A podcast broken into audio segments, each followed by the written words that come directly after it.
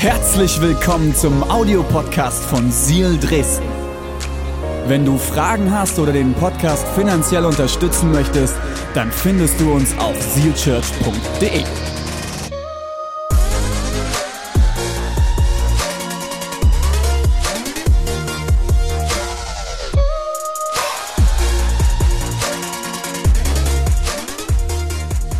starten, die Uschi hat es eben schon gesagt, in den Mein Herz für die Kirche Monat. Ähm, viele von euch fragen sich vielleicht gerade, was ist denn mein Herz für die Kirche? Letztes Jahr und das Jahr davor nannten wir das Ganze in unserer Kirche REACH. Das war international der Begriff, den das ICF-Movement dafür verwendet hat. Da sich dieses Jahr ein bisschen was verändert hat, können wir zurückkehren, weil ganz am Anfang unserer Kirchengeschichte hatten wir das schon mal, mein Herz für die Kirche. Jetzt weißt du wahrscheinlich immer noch nicht mehr, was das ist. Mein Herz für die Kirche ist einmal im Jahr ein, ups, eine äh, Zeit, wo wir gemeinsam unser Herz für die Kirche zusammenlegen, um zu schauen, was Gott vorhat, lokal, regional und global. Das heißt, wir haben einen ganzen Batzen Projekte, äh, lokale Projekte in unserer Kirche, wir haben regionale Projekte über unsere Kirche hinaus und wir haben globale Kirche, äh, Projekte über unsere Kirche hinaus. Daniel, magst du einmal von Mein Herz für die Kirche diese blaue Folie einmal äh, schon mal anwerfen? Die ist ganz am Ende eigentlich erst gedacht, aber ich glaube, es passt jetzt schon ganz gut. Äh, worum geht es bei Mein Herz für die Kirche? Wir möchten Not begegnen. Wir haben verschiedenste Projekte, die wir euch in den nächsten Wochen auch vorstellen. Und ich sage euch gleich nochmal, was wir ganz schnell an alle Projekte rankommen. Not begegnen. Wir wollen Kirchen gründen. Das ist ein riesengroßer Teil unseres Herzens. Wisst ihr, äh, Dresden, Halle, Erzgebirge und alles, was dazugehört. Wir möchten Kirche gründen. Und wir möchten Herzen erreichen. Bei allem, was wir tun, geht es darum, dass wir Herzen erreichen. Es geht nicht darum, oh, wir wollen noch eine Kirche gründen, weil wir es können. Wir wollen nicht noch eine Kirche gründen, weil wir so gut sind und so cool sind und die Besten sind. Wir wollen nicht noch eine Kirche gründen, weil es geil ist, die größte Kirche zu sein. Darum geht es nicht. Das ist nicht der Punkt. Es geht darum, dass wir Herzen erreichen möchten für Jesus. Und wir möchten unser eigenes Zuhause vergrößern. Darum geht's am Ende. Das sind die vier Punkte, die wir erreichen wollen mit Mein Herz für die Kirche. Gehen wir mal zurück zu der Mein Herz für die Kirche Folie. Mein Herz für die Kirche. Ihr seht hier, das war letzte Woche in Dresden bei der Worship Tour. Das ist einer der, ja, ihr dürft ruhig applaudieren. Auch mit Maske darf man applaudieren. So eine geile Location. Also der Raum war richtig cool, Backstage war sehr herausfordernd. Ähm, äh, wir hatten einen Backstage-Raum, da ist Diana kurz mal reingegangen, innerhalb von drei Minuten hat sie einen Allergieanfall gehabt, weil der Raum war voller Schimmel. Es war echt heftig. Aber der Saal an sich war der absolute Hammer. Hey, wir wünschen uns, dass wir einmal im Jahr äh, großzügig zusammenlegen für das, was Gott vorhat. Lokal in unseren Städten, regional in unserer Region und global, wo Gott uns Projekte aufs Herz legt für unser äh, für die für Projekte, die Gott uns aufs Herz aufs Herz legt, global. Und äh, du hast es eben von ähm, Jonathan auch schon ein bisschen gehört. Vielen, vielen Dank, Joni, für das Zeugnis, der absolute Hammer. Ähm, wir als Kirche geben unseren zehnten Teil normalerweise sowieso schon. Wenn du jetzt nicht weißt, was der zehnte Teil ist, erkläre ich es dir gleich. Aber einmal im Jahr wollen wir darüber hinausgeben. Wenn du jetzt sagst, René, du hast gerade eben bei hier jetzt von Großzügigkeit geredet. Ich gebe doch schon meinen Zehnten, ich bin doch schon großzügig. Ich weiß, das wird ein paar Leuten nicht schmecken. Aber wenn du in die Bibel schaust, und das werden wir jetzt tun, ist den Zehnten geben nicht großzügig sein.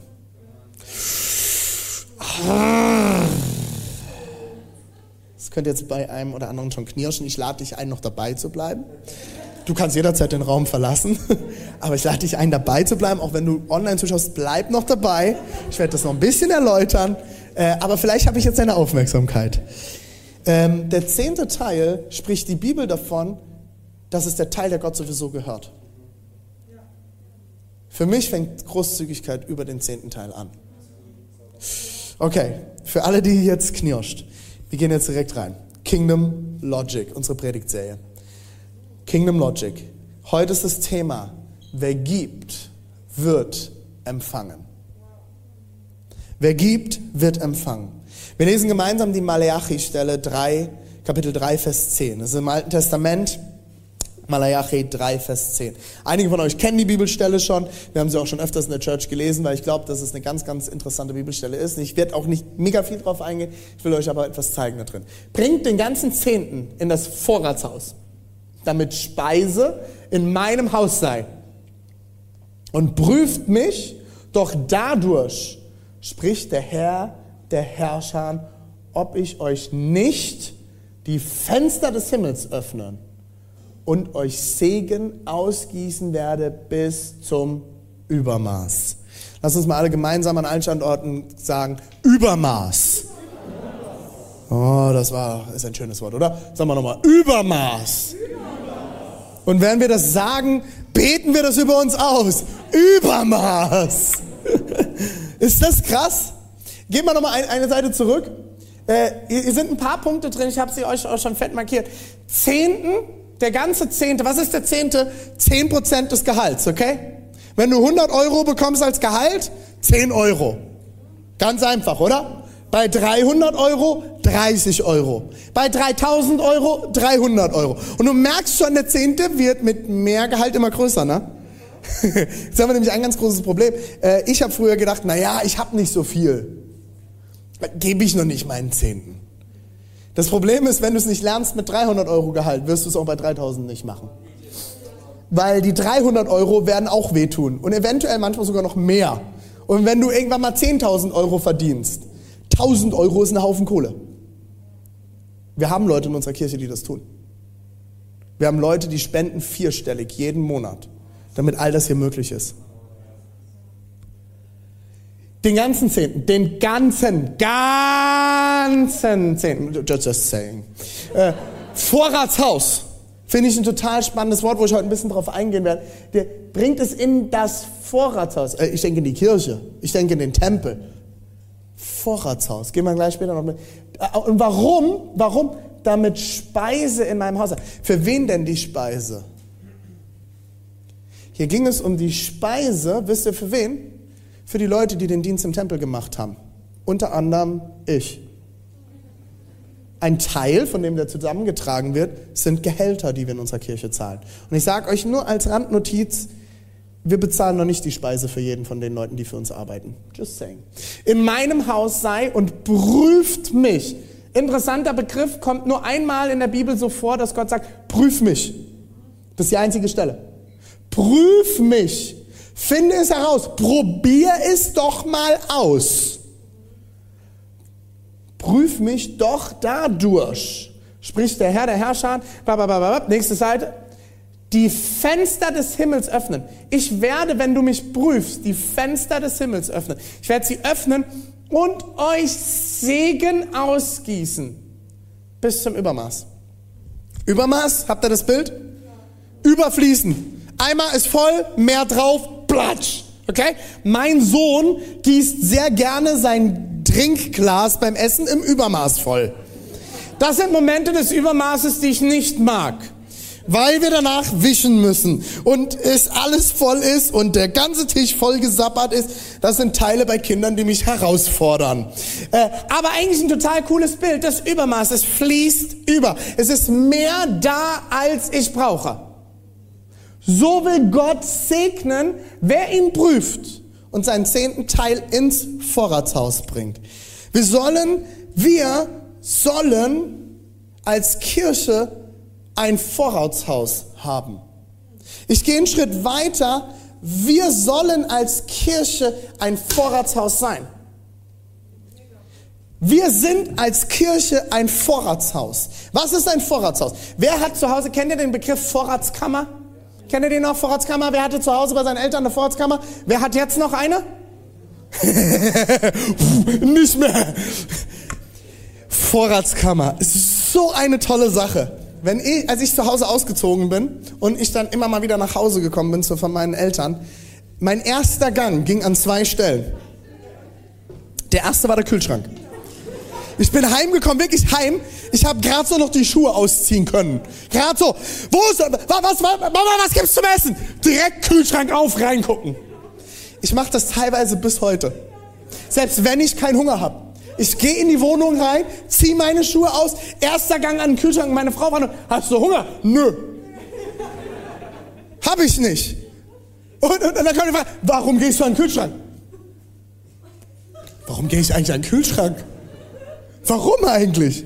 Ich werde es euch ja sagen. Der zweite Gang ging dann in die Vorratskammer. Warum? Warum? Es gibt nichts Schöneres, als in die volle Vorratskammer der Mama zu kommen und den vollen Kühlschrank der Mutter zu schauen, oder? Warum? Warum? Weil man es nicht bezahlen musste. Oder? Oder? Diese Vorratskammer und dieses Vorratshaus, diesen Kühlschrank habe ich nicht gefüllt. Halleluja! Und somit konnte ich mehr an die Kirche geben. Hätte ich das damals so schon verstanden. Die Kraft eines vollen Vorratshauses. Die Kraft eines Vorratshauses. Ich mache das bis heute, habe ich vorhin gesagt. Und ich mache auch eine Sache bis heute. Ähm, meistens gehe bei uns in der Familie ich einkaufen. Wir machen einen Wocheneinkauf, weil wir uns damit besser einteilen. Wir haben irgendwann mal festgestellt, wenn ich immer einkaufen gehe, wenn ich was will, äh, verschwende ich sehr viel Geld. Unser Budget war sehr schnell leer. Äh, wir werfen viel, viel mehr weg. Wir planen, als größere Familie muss man mehr planen. Wir planen unsere Einkäufe. Ich mache mir Gedanken, bis ich dann im Laden bin. Ich bin so ein Typ, ich falle auf alle Marketingkampagnen im Laden rein. Deswegen darf ich nicht zu, Achtung Schleichwerbung, Rewe gehen. Weil Rewe ist der Laden mit dem besten Marketing im Laden. Kennt ihr das? Du läufst bei Rewe, du läufst an dieser Wurst- und der Käsetheke vorbei und dann kommst du in den Gang, der zur Kasse führt. Jede Ecke ist voll mit Angeboten. Und alle Angebote brauche ich. Alles brauche ich. Alles ist rot markiert. Und ich liebe Rotmarkierungen weil ich das Gefühl habe, ich habe gespart. Die haben es echt verstanden. Deswegen gehe ich da nur hin mit einem Ziel. Und eigentlich am besten gar nicht. Wenn wir den Wocheneinkauf machen, ähm, wenn ich ihn mache, geben wir meistens sehr viel mehr aus, als wenn meine Frau ihn macht. Das liegt nicht nur an den Marketing-Sachen, sondern es gibt einen Unterschied beim Einkaufen zwischen meiner Frau und mir. Meine Frau kauft ein, was nötig ist. Ich mache die Vorratskammer voll. Von meinem Einkauf können wir zwei Wochen leben, vom Einkauf meiner Frau eine halbe bis eine Woche. Beide Systeme funktionieren und sind okay.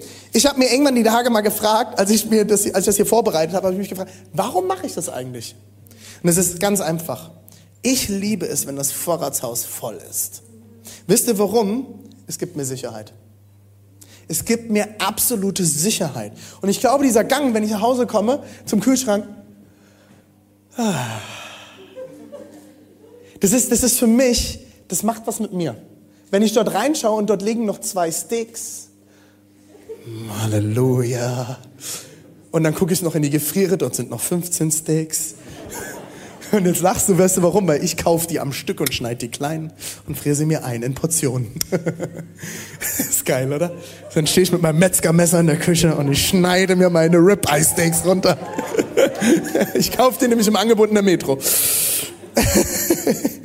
Aber dieser Moment, wenn ich dort aufmache und das, auch das Gemüsefach ist wichtig. Ich mache das Gemüsefach auf und es ist voll. Und ich mache es wieder zu, weil ich mir dort nichts rausnehmen möchte. Und ich freue mich, dass wir Gemüse für meine Kinder haben. ich esse auch Gemüse. Sonst hätte ich nicht so eine wunderschöne Haut. Ähm. Es ist so schön, oder? Wenn du einen vollen Kühlschrank hast. Mir, mir gibt das Sicherheit. Mich, mir, es baut mein Zuhause. Es gibt mir Ruhe. Es gibt mir Frieden. Und ich glaube, dass das so tief in uns angelegt ist, weil ich weiß, ich werde auch in drei Tagen noch was haben. Ich werde auch in fünf Tagen noch was haben und ich werde in zehn Tagen eventuell auch noch was haben. Meine Frau ist zufrieden, wenn sie eine halbe Woche was hat. Ich bin auch, ich freue mich innerlich selig, wenn ich auch in zwei Wochen noch was hab. Süßigkeitenkiste, wer hat eine Süßigkeitenkiste zu Hause? Oh, ihr Sünder. Nein, ey, es ist so gut, wir haben auch eine. Ist das nicht schön, wenn die voll ist, oder? Ist das nicht gut? Bei uns ist die immer im Übermaß voll. Oh, das ist kein gutes Zeichen. Okay. Sie ist im Übermaß voll und das ist gut, es ist überfließend und das macht Freude. Wir sind das Vorratshaus Gottes dieser Welt. Die Kirche ist das Vorratshaus Gottes dieser Welt. Können wir das sagen? Können wir das von unserer Kirche behaupten? Was meine ich damit? Wenn wir das Vorratshaus sind, zum Vorratshaus, ein Vorratshaus ist gefüllt mit Dingen, die man braucht, die einem zum Überleben helfen, die einem zum Leben helfen. Ein Vorrats, zum Vorratshaus kommen Leute und nehmen sich etwas und zum Vorratshaus kommen Leute, die bringen etwas. Ich glaube, als Organisation, als Kirche haben wir ein Vorratshaus, das wir nutzen dürfen, um einen Unterschied in dieser Welt zu machen. Wir gehen unter anderem auf die natürlichen Bedürfnisse in unserer Welt ein. Ich weiß nicht, ob ihr euch daran erinnert, als die Flüchtlingskrise komplett hochgekocht ist, kamen ganz, ganz viele Leute zu mir und sagten, nee, wir müssen Flüchtlingsheim und wir müssen Flüchtlinge. Ich sage, ihr habt alle recht, aber wir können gar kein Flüchtlingsheim bauen. Das ist gerade gar nicht möglich. Aber wir können mit Leuten kooperieren, die den Flüchtlingen dienen. Und wir haben damals mit der Heilsarmee sehr eng zusammengearbeitet. Wir haben Babybetten, Kinderbetten. Wir haben mitgekriegt, dass äh, Flüchtlingsbabys auf dem Boden schlafen müssen. Wir haben gesagt, das geht nicht. Wir haben Babybetten gespendet, einen ganzen Haufen. Wir haben Geld gespendet, wir haben Kleidung gespendet, wir haben Lebensmittel gespendet.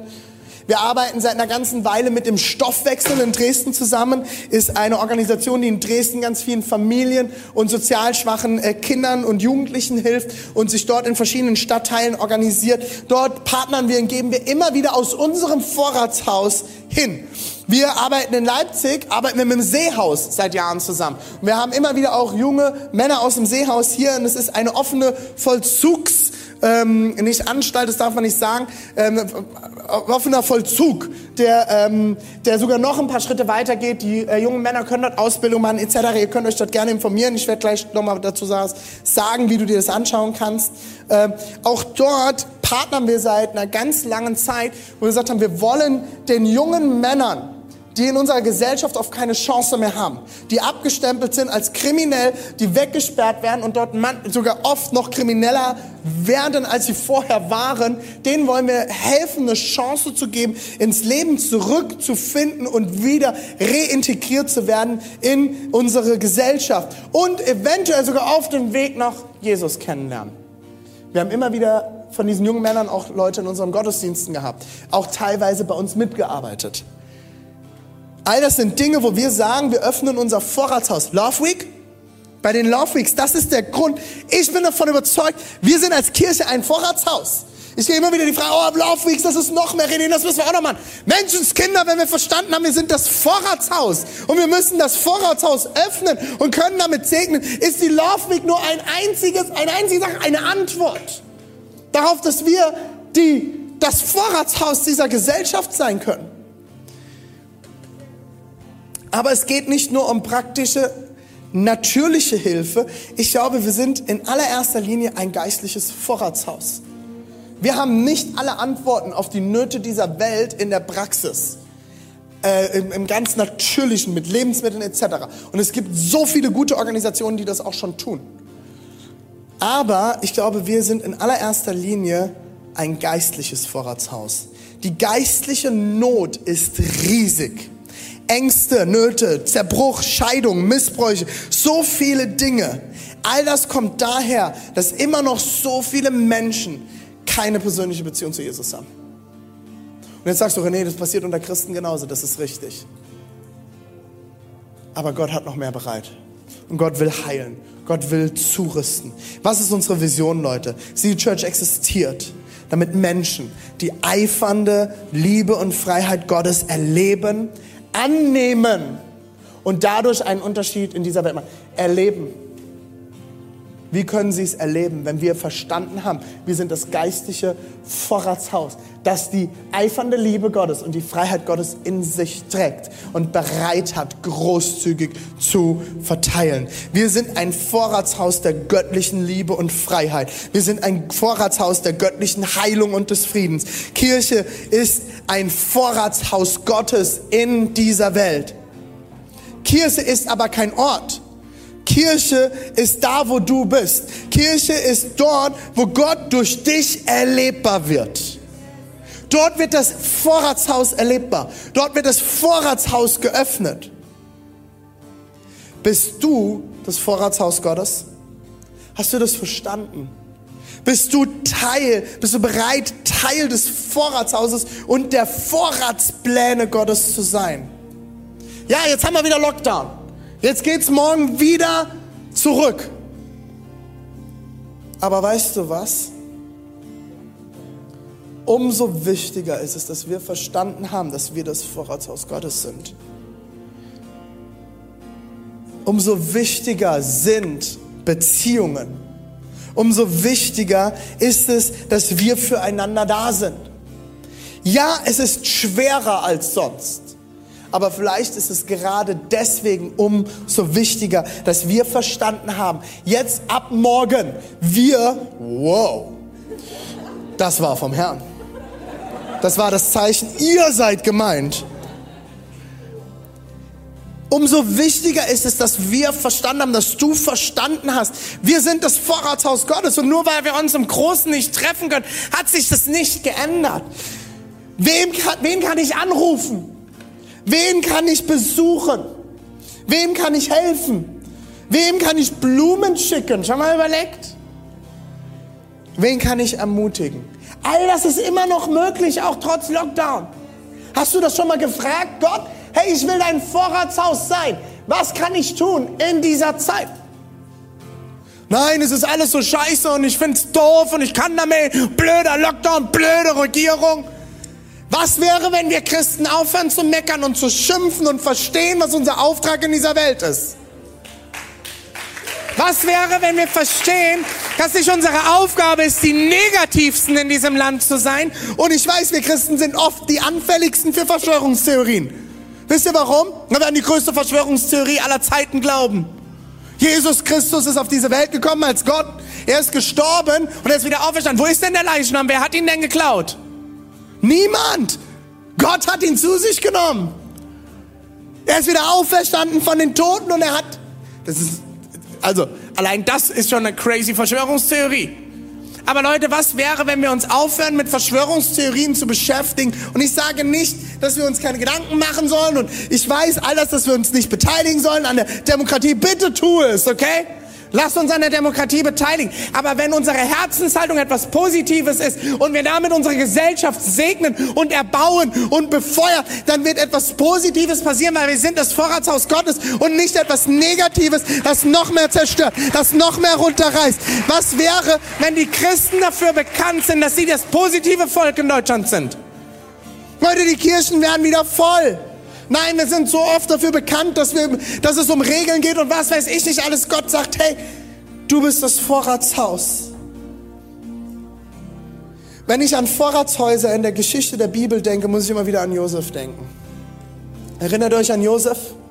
Vielleicht erinnerst du dich nicht an ihn. Junger Mann wurde von seinen Brüdern verraten und verkauft nach Ägypten. Und er ist am Ende seiner Reise, kommt er äh, beim Pharao in Ägypten an und er wird gebeten, seine Träume zu deuten. Und der Pharao erzählt ihm seine Träume und Josef äh, interpretiert daraus, es werden sieben fette Jahre kommen für Ägypten und es werden sieben, äh, sieben schlechte Jahre für Ägypten kommen.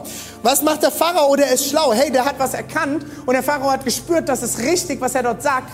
Ich werde den Kerl jetzt einsetzen als Verwalter meiner Vorratshäuser. Der wird jetzt dafür sorgen, dass wir ordentlich damit umgehen. Und Josef wird der Verwalter von ganz Ägypten. Lass uns mal lesen, was passiert. Erster, erster Mose. Und das Land trug in den sieben Jahren des Überflusses Hände voll. Und er sammelte alle Speisen der sieben Jahre, die im Land Ägypten waren, und legte die Speisen in die Städte. Das sind die Vorratshäuser. Die äh, gehen wir mal zurück. In die Städte, genau. Die Speise des Gefildes der Stadt, das um sie her war, legte er da rein. Und Josef schüttete Getreide auf wie Sand des Meeres über die Maßen fiel, bis man aufhörte zu zählen, denn es war ohne Zahl. Er wird eingesetzt als Verwalter der Vorräte von ganz Ägypten. Und er füllt, er füllt die Vorratshäuser so voll übermaßen, dass man es nicht mehr zählen konnte. Wie Sand am Meer. Leute, wir leben in krassen Zeiten. Und ich glaube, uns ist nicht bewusst, dass wir im Überfluss leben. Wenn du gerade zu Hause zuschaust und du schaust über ein elektronisches Gerät zu oder du hast zu Hause ein Dach über dem Kopf, du hast jeden Tag zu essen, du besitzt momentan so ein kleines Gerät in deiner Hosentasche, mit dem du die ganze Welt in deiner Tasche trägst, gehörst du zu den 2% der reichsten Menschen dieser Welt. Das ist Überfluss. Und jetzt sagst du, oh René, ja, aber, aber. Wir schauen oft mehr auf das, was wir uns nicht leisten können und was wir nicht haben, als auf das, was wir haben. Wir leben im absoluten Überfluss. Sind wir bereit, mit diesen Vorratskammern, mit diesen Vorratshäusern weise umzugehen? Gute Verwalter des Vorrats zu sein, den Gott uns anvertraut. Lass uns nochmal weiterschauen. 1. Mose 41, 56, 57. Was passiert hier? Und die Hungersnot war auf der ganzen Erde. Es ging los, die sieben schlechten Jahre kommen. Und Josef tat alles auf, worin Getreide war und verkaufte es den Ägyptern. Und die Hungersnot war stark im Land. Und alle Welt, alle Welt kam nach Ägypten zu Josef um Getreide zu kaufen, denn die Hungersnot war stark auf der ganzen Erde. Die ganze Welt hatte mitbekommen, hey, da ist Josef in Ägypten. Die haben immer noch genug. Die haben alles, was sie brauchen. Wir müssen dorthin gehen und uns holen, damit wir nicht verhungern. Und wer die Geschichte kennt, es ging sogar so weit, dass seine Brüder wieder kamen, sie wieder vereint wurden, dass Friede hineinkam. Warum? Weil Josef verstanden hatte, mit dem vollen Vorratshaus Gottes umzugehen. Das Vorratshaus war voll. Ich glaube, wir leben in einer geistigen Hungersnot in unserem Land. Wie genial wäre es, wenn der Ruf der Kirche wäre, du brauchst etwas, du brauchst menschliche Nähe, du brauchst Freunde und Familie, du bist einsam, du brauchst Heilung, dir geht es nicht gut, du bist depressiv, du hast Krankheit. Komm zur Kirche. Das Vorratshaus Gottes ist voll. Ja, wir haben nicht alle Antworten. Ja, es ist herausfordernd. Ja, in Kirche ist nicht alles perfekt. Aber was wäre, wenn unser Ruf wäre? Wir sind ein imperfekter Haufen, aber wir haben ein volles Vorratshaus. Komm, wie du bist. Und du wirst erleben, dass Gott dich segnet. Wie genial wäre das? Was wäre in unseren Kirchen los in Deutschland? Was wäre los, wenn wir verstanden haben, wir haben das volle Vorratshaus Gottes zur Verfügung. Wie, was können wir von Josef lernen? Was hat Josef getan? Drei Punkte.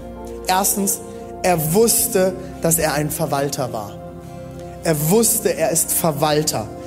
Achtung, ein Verwalter ist kein Besitzer, sondern er verwaltet das, was jemand anderes ihm anvertraut hat. Er ist kein Besitzer, sondern er wusste, ich verwalte etwas, was mir anvertraut wird und ich verteile es danach wieder. Wenn unser Gehalt, mein Gehalt auf unser, meinem Konto eingeht, weiß ich, dass es nicht mir gehört, sondern ich bin Verwalter dessen, was Gott mir zur Verfügung stellt. Meine Kinder sind Gottes Kinder und ich bin Verwalter. Meine Aufgabe ist es, ihnen etwas mitzugeben, sie zu segnen, sie zu, sie zu erbauen, sie zu erziehen. Aber am Ende sind es Gottes Kinder und nicht meine Kinder. Wie komme ich da drauf? Psalm 24, Vers 1. Die Erde und alles, was darauf lebt, gehört dem Herrn. Lass uns mal zusammen sagen, gehört dem Herrn. Ja, warte mal, drei Leute schlafen schon. Gehört dem Herrn. Alles, alles, was auf der Erde ist und darauf lebt, gehört dem Herrn der ganze Erdkreis samt seinen Bewohnern. Alles gehört dem Herrn. Alles gehört dem Herrn. Alles, was wir hier verwenden, alles, was wir hier tun, alles, was ich bin, alles gehört dem Herrn. Und ich darf es verwalten. Ich bin Verwalter dessen, was Gott mir zur Verfügung stellt. Was er dir zur Verfügung stellt. Hast du das verstanden? Du bist Verwalter und nicht einfach nur Besitzer. Was würde passieren, wenn du mal fragst, Gott, wie soll ich mit dem umgehen, was du mir zur Verfügung stellst?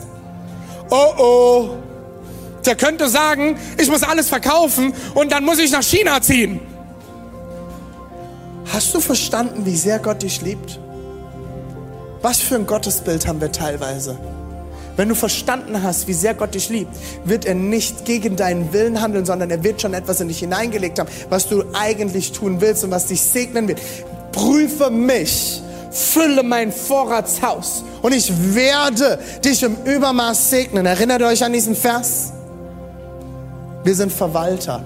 Trau dich zu fragen, Gott, wie soll ich damit umgehen? Trau dich zu fragen, Gott, was ist meine Verantwortung darin? Zweitens, Josef nutzte göttliche Weisheit.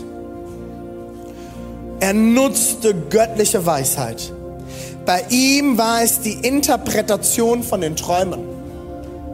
Die Bibel ist voll davon, dass wir auf die Weisheit Gottes angewiesen sind und dass er sie uns schenken will.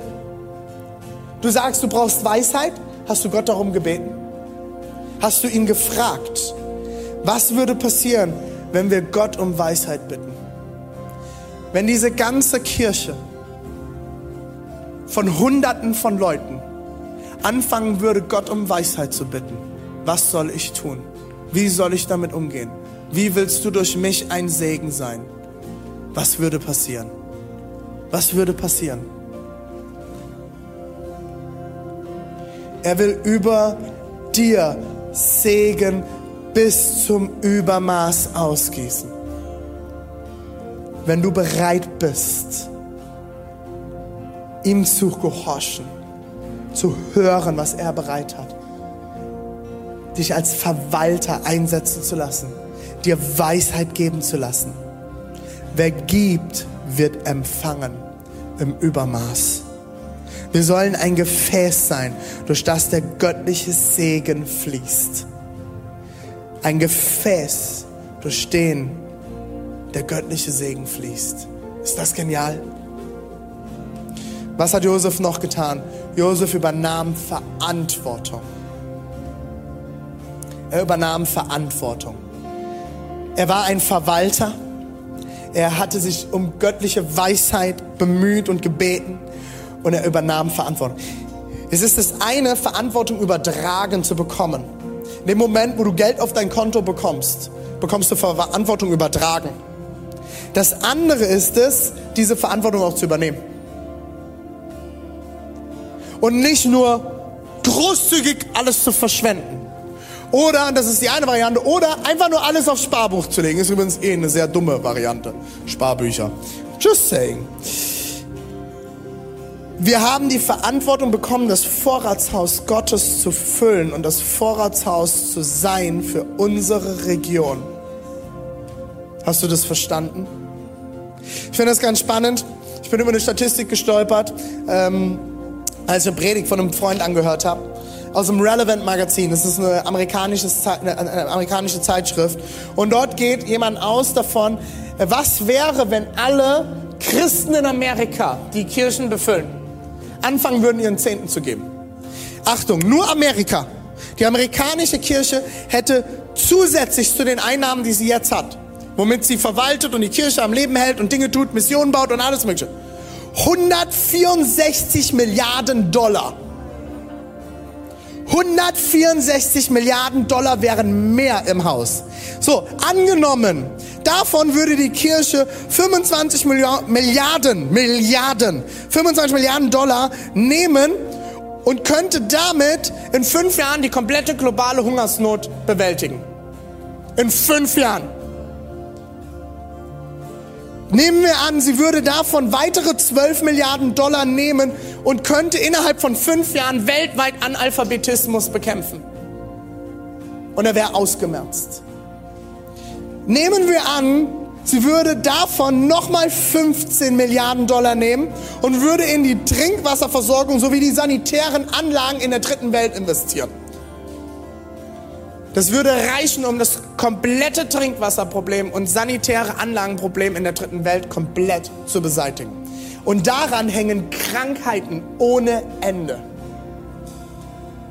Wenn sie davon jetzt nochmal eine Milliarde Dollar nehmen würde, um in Missionsarbeit außerhalb der USA zu investieren, bleiben am Ende immer noch 111 Milliarden Dollar übrig, die sie verwenden kann, um noch mehr zu tun. So, jetzt sagst du, René, wow, okay, total idealistisch, total, äh, wie, wie, ne, finde ich total blöd und äh, wäre ja mal schön. Was ich damit sagen will, ist nicht, hey, das ist, das ist eine Utopie, das ist mir, ist mir bewusst. Aber was ich damit aufzeigen will, ist, was wäre, wenn wir alle zusammentragen würden, was Gott uns sagt, dass wir zusammentragen sollen? Was wäre möglich? Ich glaube, es gibt zwei Dinge, die unsere Kirche weltweit so sehr gefangen halten wie fast nichts anderes. Und ich rede von der westlichen Kirche. Das erste, und da habe ich immer wieder schon drüber geredet, ist Religiosität. Wir denken, wir müssen als Christen etwas darstellen, wir müssen etwas sein. Religiosität ist immer, wenn die äh, äußere Äußerlichkeiten, Äußeres wichtiger ist, Traditionen, Kleidung, äh, Sprache etc., alles wichtiger ist als eine innere Herzenstransformation. Fängt Religiosität an.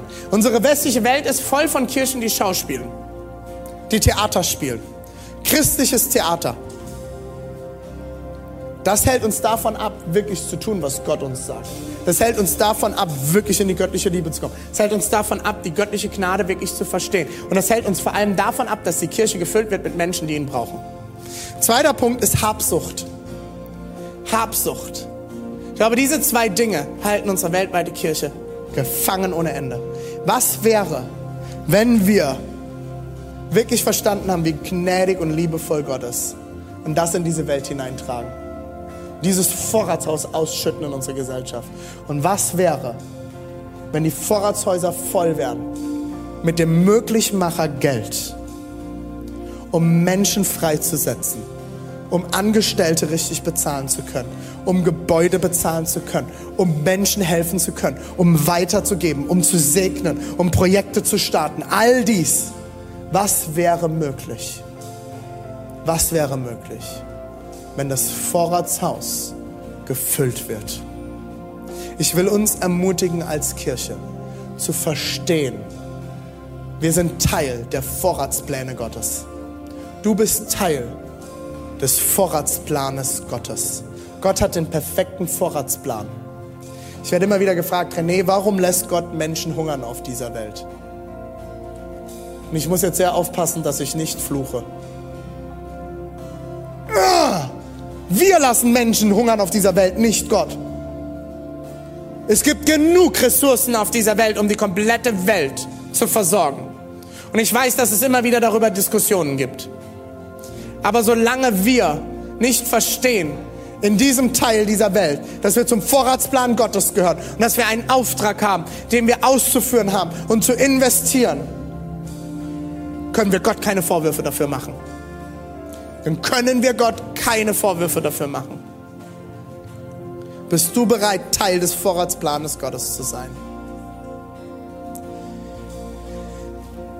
Warum predige ich das heute?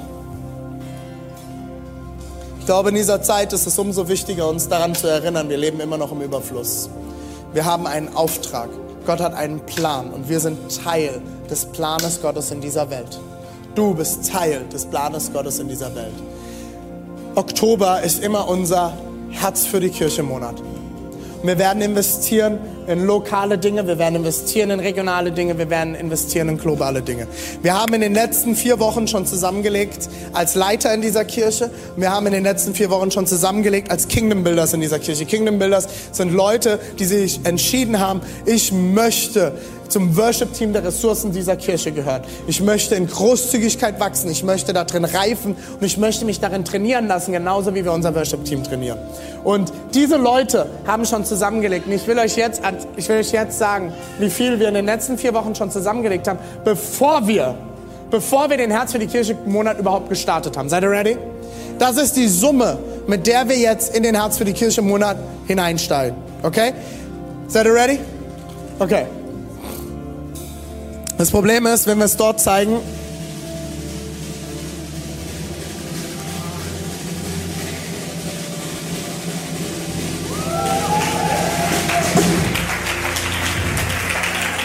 Ich hoffe, wir haben das jetzt auch für Dresden auf der Kamera drauf.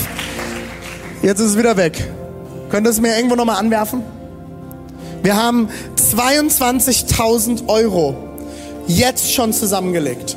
22.000 Euro sind jetzt schon im Topf. Unser Ziel ist es genau, 22.000 Euro und 30. Das Geld haben rund 30 Leute zusammengelegt. Diese Kirche besteht auch aus sehr, sehr viel mehr Menschen. Unser Ziel ist es dieses Jahr, 85.000 Euro zusammenzulegen. Wir haben letztes Jahr das erste Mal die 100.000 geknackt. Das ist das, was wir auf dem Herzen hatten. Das ist das, was wir niedergeschrieben haben. Wenn es mehr wird wie letztes Jahr, umso besser. Dann können wir noch mehr möglich machen. Was passiert mit dem Geld? Was passiert mit dem Geld? Lokal. Kannst du mir kurz einmal einblenden? Lokal. Wir wollen in unserer Kirche in ein TV-Studio investieren für äh, verschiedenste Videoproduktionen, die wir immer mehr machen, auch für Kids Church. Livestreaming, Upgrade von Übersetzung, äh, Renovierung und Einrichtung von unseren Offices in Leipzig und in Dresden. Es wird eine Zeit nach Corona kommen. Halleluja, Amen. Investitionen in Kids Church, äh, Grundausstattung für Halle. Ähm, äh, Pastoral Care sind wir dran, Welcome Bibeln, äh, Starter Packages, all das wollen wir investieren. Äh, wenn du mehr Informationen willst, äh, gebe ich dir gleich, wie du da dran kommst. Regional. Regional werden wir wieder einen großen Teil ans Seehaus und an den Stoffwechsel, äh, Seehaus in Leipzig geben und an den Stoffwechsel in Dresden. Nächste. Global wird wieder ein Teil zur ICF Kambodscha gehen. Da werden wir gleich noch einen lieben Gruß hören. Zu Dölas in Kambodscha werden wir gleich auch noch einen schönen Gruß hören. Und Tumaini Ministries ist die Arbeit von Marco Fries und seiner Frau von Joy in Kenia. Er war letztes Jahr zum Predigen da. Auch dort werdet ihr die nächste Woche noch einen Gruß hören. So, wie kommst du jetzt an alle Informationen dran? Da du ja vorhin den QR-Code mit Telegram gescannt hast, hast du jetzt Telegram auf deinem Handy und bist hoffentlich jetzt Teil unserer Gruppe. Weil in diesem Moment wird der Finn jetzt auf unsere Telegram-Gruppe eine E-Mail, äh, eine Nachricht rausschicken mit einem PDF-Formular. Das müsste jetzt gleich bei euch ankommen. Wenn du das nicht über die Telegram-Gruppe bekommst, kannst du das jetzt über diesen nächsten QR-Code bekommen. Gehen wir eins weiter. Über diesen Code oder sealchurch.de slash mein Herz ähm, wirst du ein, eine PDF bekommen. Ja, es kam gerade rein. Seal Church, Seal Church. Ähm, dort findest du alle Informationen und da ist auch das PDF direkt da. Äh, auf diesem PDF findest du alle Informationen zu Mein Herz für die Kirche 2020. Wenn du das scannst, kommst du da drauf. Dort findest du alle Informationen, du findest alle Daten, du findest auch die Kontodaten. Das Wichtigste ist, wenn du irgendetwas überweist, bitte schreib dazu Mein Herz für die Kirche. Du kannst auch heute über die Kollekte gehen. Wir werden auch im Foyer jemanden haben mit einem äh, Kartenlesegerät in allen Standorten. Steve, wo finden wir die? Am Next Step Stand bei der gelben Tonne werdet ihr jemanden finden mit einem Kartenlesegerät in Dresden sowie in Leipzig. Und dort kannst du auch per Kreditkarte oder EC-Karte heute deinen Teil dazu geben. Ähm, du bekommst für, dafür eine Spendenbescheinigung, es sei denn, du gibst über PayPal. Dann kannst du keine Spendenbescheinigung bekommen. Die kommt dann Anfang nächsten Jahres, wirst du die dann zu, äh, zu, äh, zugesendet bekommen für deine Steuer. Leute, ich wünsche mir, dass wir als Kirche das Vorratshaus Gottes in unserer Region sind. Und ich lade dich jetzt ein, ein äh, mit mir aufzustehen. Mit mir gemeinsam. Lass uns gemeinsam nochmal aufstehen in Leipzig und in Dresden. An der Stelle verabschieden wir Dresden mit einem tosenden Applaus. Pastor David wird übernehmen.